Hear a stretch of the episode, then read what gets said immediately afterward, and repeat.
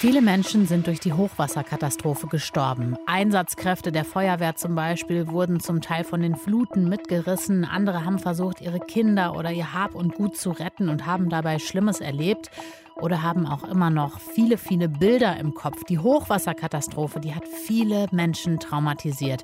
Aber wie geht man mit so einem Trauma um? Das hört ihr jetzt. Deutschlandfunk Nova. Kurz und heute mit Jenny Gärtner. Wenn wir in den letzten Tagen in die Nachrichten geschaut haben, dann haben uns viele, viele unfassbare Geschichten erreicht von betroffenen Menschen von der Hochwasserkatastrophe, wie dieses Beispiel hier zum Beispiel von Martin Spoh. Alles, was wir aufgebaut haben, in wirklich, meine Frau und ich in 50 Jahren, fast 40 Jahren, ist weg. Der Krater hinten ist durch die Kiesgrube ein riesen Krater entstanden. Da sind Häuser von uns einfach reingerutscht. Langsam geht's los mit den Aufräumarbeiten, aber so eine Katastrophe ist natürlich eine riesige psychische Belastung für die Menschen. Wie man jetzt irgendwie auf die Bilder reagieren kann, wie kann man auch mit so einem Verlust umgehen, wie geht das, wie passen wir auch auf die Betroffenen am besten auf. Unsere Reporterin Mintu Tran aus dem Update-Team hat dazu recherchiert und mit PsychologInnen gesprochen. Sag uns, was macht so eine wahnsinnige Katastrophe mit den Menschen? Ja, so ein Ereignis, das hat natürlich einen riesen Einfluss auf die Psyche der Menschen. Wir haben ja gerade auch von Betroffenen gehört, da sind Existenzen und Lebenswerke zerstört worden. Einige haben Angehörige sogar verloren. Und das löst eben extremen Stress aus, erzählt mir Psychologieprofessor Thomas Elbert von der Universität Konstanz. Da gehört auch Trauer dazu, da gehört die Hilflosigkeit im Moment dazu. Das wird drei Monate typischerweise dauern, bevor man da wieder einigermaßen auf die Beine kommt. Es wird ein Jahr Verarbeitung notwendig sein. Ja, also bis zu einem Jahr werden die meisten Menschen eben brauchen, um das Erlebte irgendwie zu verarbeiten und damit zurechtzukommen. Wie kann man den Menschen denn jetzt möglichst schnell psychische Hilfe geben? Also das Wichtigste jetzt akut, sagt auch der Psychologe Elbert, ist das, was gerade ja auch schon viel passiert. Also einfach die soziale Unterstützung durch die Familien, durch Nachbarn, durch auch HelferInnen, die kommen.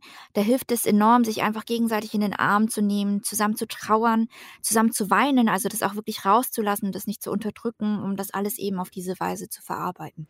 Gibt es dann auch Menschen, die das vielleicht noch ein bisschen länger beschäftigt, die da besonders gefährdet sind psychisch?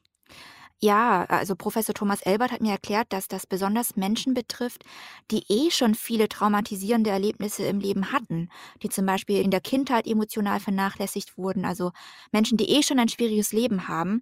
Da können sich auch weitere psychische Erkrankungen daraus entwickeln.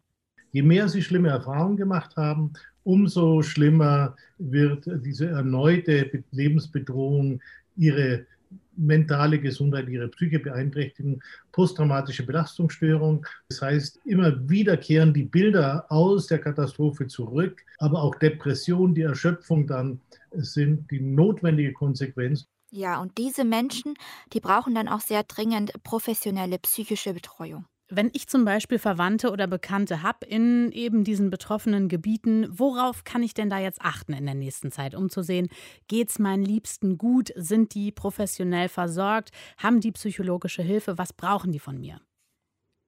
Also grundsätzlich gilt, es ist schon sehr gut, einfach da zu sein. Also eben sich in den Arm zu nehmen, zu helfen, um eben dieses Level an psychischem Stress einfach für die betroffene Person runterzubringen, damit die Person das Gefühl bekommt, okay, alles wird wieder gut, ich bin aus dieser krassen Situation jetzt draußen, ich bin nicht allein damit und es wird wieder besser. Es gibt aber auch Menschen, die ja, wie wir gerade gehört haben, eine höhere Gefährdung haben, auch wirklich psychische Folgeschäden zu bekommen.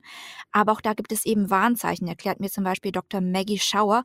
Sie ist Expertin im Bereich der Traumafolgestörungen. Wenn Leute über längere Zeit nicht mehr schlafen, wenn die Albträume bekommen, wenn die tagsüber mehr und mehr Bilder sehen, wenn die so dissoziiert sind, sagt man im psychologischen, also so aus der Realität weggehen, dass sie immer wieder wie nicht anwesend sind oder auch Flashbacks bekommen von der Situation. Also wie man sich es ganz klassisch vorstellt, dass man denkt, man ist da gerade wieder. Ja, also Flashbacks, Albträume. Also wenn diese Symptome länger anhalten, zum Beispiel über den Monat oder sogar mehrere Monate hinweg, dann muss man tatsächlich dringend psychologische Traumahilfe bekommen. Aber das ist ja auch so ein Punkt, besonders ältere Menschen, zum Beispiel in der Generation unserer Eltern oder Großeltern, die schämen sich auch einfach zuzugeben, dass da viel bei ihnen los ist, oder? Ja, das kann auch ein großes Problem sein, aber Psychologe Thomas Elbers sagt, er hat die Erfahrung gemacht, da hilft es einfach auch miteinander zu reden. Also das Problem ist einfach, dass die Menschen wenig miteinander reden. Und wenn man sich wirklich unterhält mit den Menschen und sie fragt, was ist denn diese Nacht passiert, was hat diese Nacht, diese Katastrophe mit dir gemacht, dann reden die Menschen da auch drüber und dann kann man eben auch sehen, ob die Hilfe brauchen oder nicht. So eine Naturkatastrophe ist auch eine Katastrophe für die Psyche der Betroffenen. Was das auslöst und wie wir helfen können, das hat euch Mintu Tran aus dem Update-Team erzählt. Danke. Deutschlandfunk Nova. Kurz und heute.